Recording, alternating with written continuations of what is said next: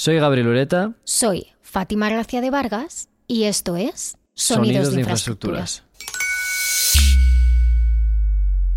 Cada huracán es único. Lo que ocurre cuando se acerca a la costa, lo primero que vemos es un cambio en el tiempo, ¿no? Podemos tener un día tranquilo, van empezando a llegar las nubes, la lluvia y el viento.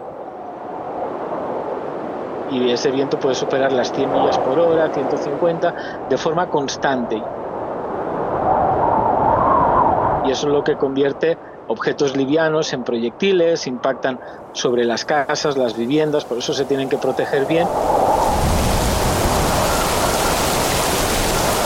Y luego es la lluvia, esas bandas de lluvia tropical constantes, muy intensas, que pueden producir algunos tornados y que evidentemente con que eso dura durante muchas horas se dan esas inundaciones. Y luego está el, el nivel del mar, ¿no? que va subiendo, va subiendo y poco a poco todas las calles se convierten en ríos. Y eso es lo, lo que uno siente, ¿no?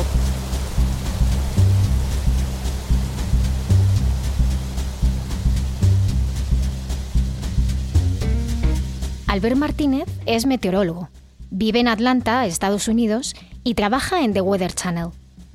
Ha vivido y cubierto huracanes en sitios como Miami, Houston o Louisiana. Si hoy te dijeran que un huracán se acerca a tu casa, a tu ciudad, seguramente te harías dos preguntas clave. La primera, ¿qué debo hacer? Y la segunda, ¿está preparada mi ciudad para recibirlo? Y eso nos lleva a plantearnos, ¿con cuánta antelación se puede prever un huracán? Tanto para la predicción meteorológica en general como para la predicción de huracanes nos valemos de modelos. Carmen Corazzini es presentadora del Tiempo en Mediaset. Digamos que las mejores predicciones actuales no pueden ir más allá de 7 a 10 días y además con bastante incertidumbre.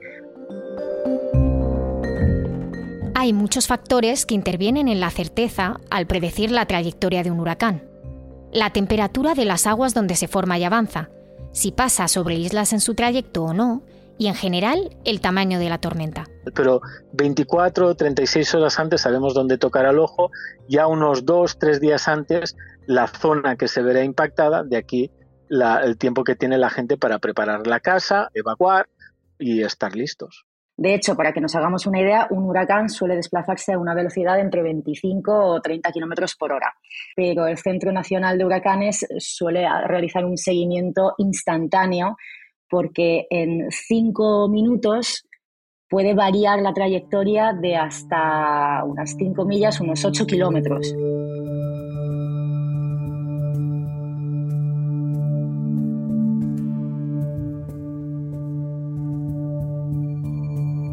Houston es una ciudad gigantesca. Creo que tenemos casi 4 millones de habitantes aquí.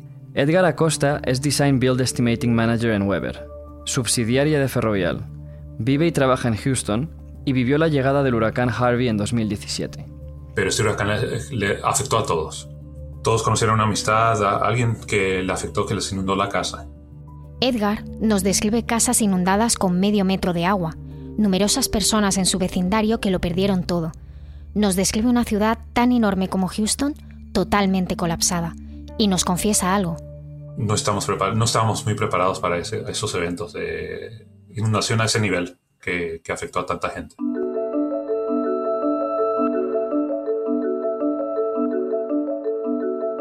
A la hora de preparar los posibles problemas que un huracán puede causar, hay una variable vital, ¿Cómo se calcula su intensidad? Pues mira, para entender eso, eh, nosotros nos basamos en la escala Saffir-Simpson, que es eh, la que indica las categorías de categoría 1, 2, 3, 4 o 5, siendo el 1 desde los 120 kilómetros hasta el huracán de categoría 5 que puede alcanzar incluso los 270 kilómetros por hora.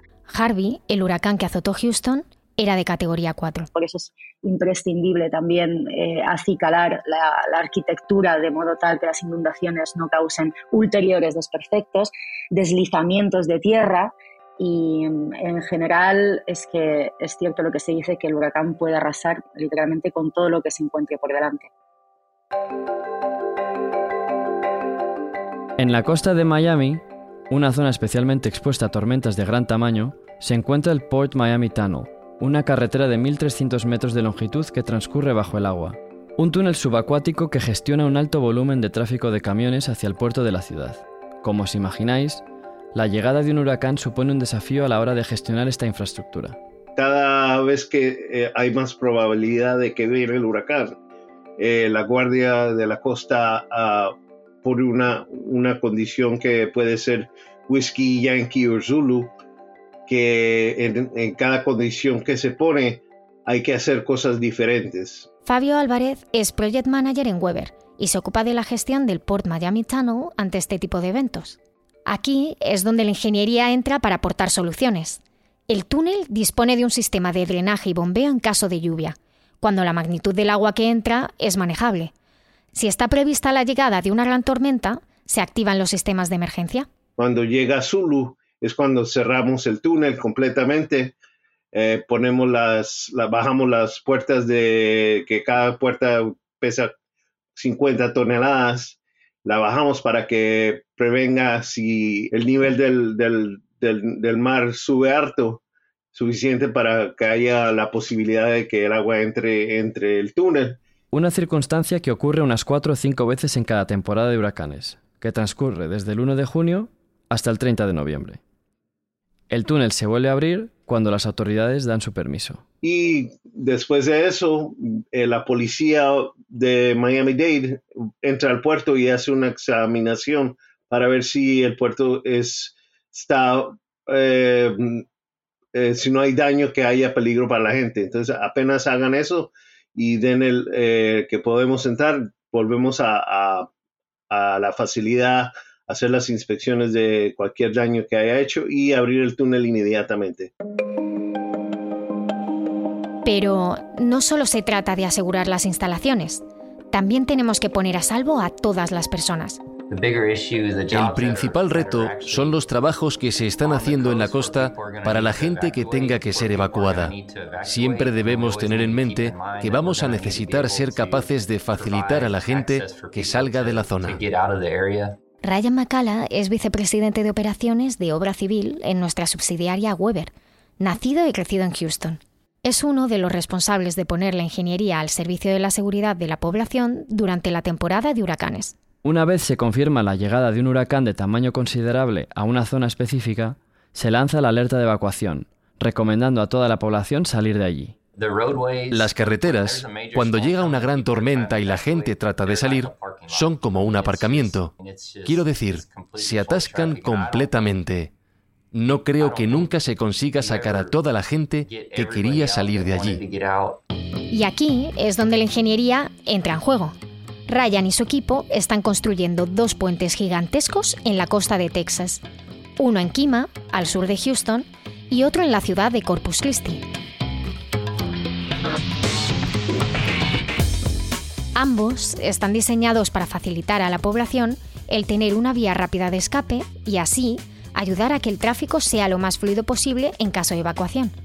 Pero también cambiar rápidamente el sentido de la circulación si se necesita mayor capacidad para salir de la ciudad. Uh, Durante ese periodo de tiempo, estamos en constante contacto con el Departamento de Transportes de Texas para asegurarnos que las configuraciones de tráfico que tenemos en el proyecto se pueden modificar en el tiempo disponible.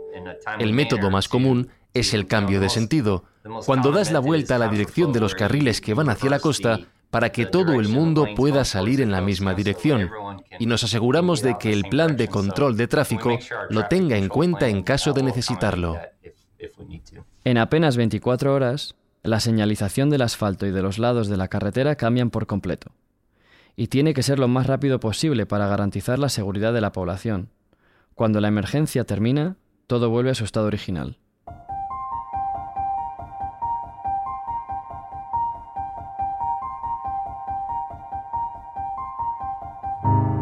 Se suele decir que después de la tormenta siempre llega la calma, y tras Harvey llegó el momento de recuperarse. La experiencia profesional también ayuda a la hora de reparar daños.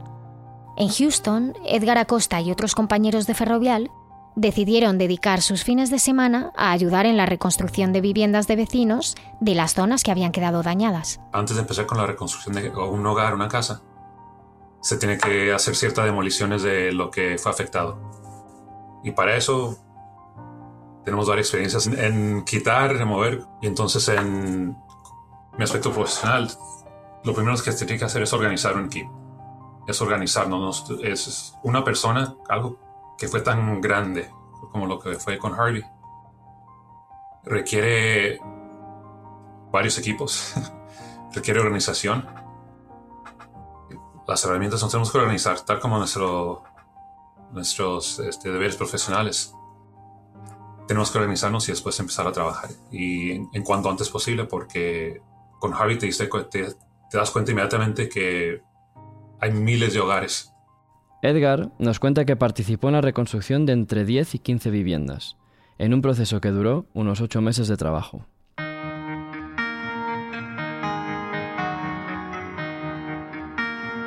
Albert Martínez ha vivido varios huracanes a lo largo de su vida profesional y también personal. Y le hemos preguntado si allí, donde ha tenido que enfrentarse a ellos, se ha sentido seguro depende de la zona. Por ejemplo, en Houston sí, yo cuando viví Harvey en Houston yo estaba seguro porque estaba en la estación. A mí me tocó estar una semana encerrado, yo y todos los compañeros, en el edificio de, la televisión eh, reportando de modo que estábamos preparados. En casa yo siempre me he sentido seguro, pero también porque en Estados Unidos uno, uno puede conocer si su zona se inunda o no con facilidad. De modo que si uno sabe que vive en una zona que se inunda, tiene que evacuar con tiempo. Y aquí está la clave de la seguridad, las personas.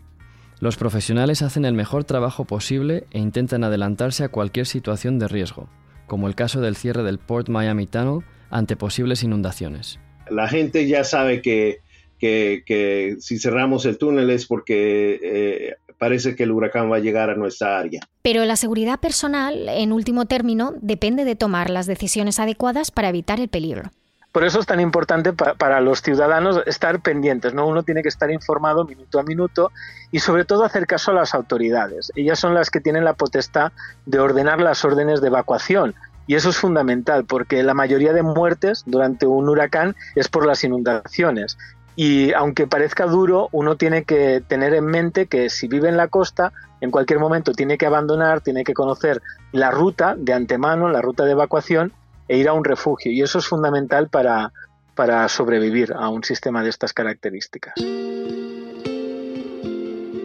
Y por supuesto, como nos recuerda Edgar, la solidaridad es clave para salir adelante tras un momento como este. Si yo estoy bien, es verificar con mi vecino o vecina, amistades, que todos estamos bien y, ayudarnos entre nosotros, de alguna manera.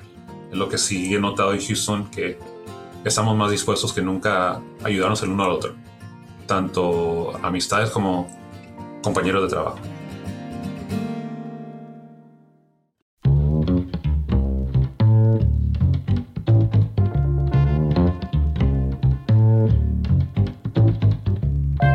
Gracias a Albert Martínez, Carmen Corazzini, Edgar Acosta, Fabio Álvarez y Ryan Macala por hacer posible este episodio y ayudarnos a entender mejor cómo se afronta un fenómeno tan extremo como es un huracán. Sonidos de Infraestructuras es una colaboración entre Ferrovial y Yes We Cast. En este episodio han participado Francisco Izuzquiza, Sergio F. Núñez, Alberto Espinosa, Luciano Branca, Fátima Gracia de Vargas y yo, Gabriel Ureta. Si te has quedado con ganas de más, puedes disfrutar de muchas más historias en nuestro podcast Sonidos de Infraestructuras o en nuestro blog. Soy Fátima Gracia de Vargas. Soy Gabriel Ureta y esto es Sonidos, de, infraestructuras.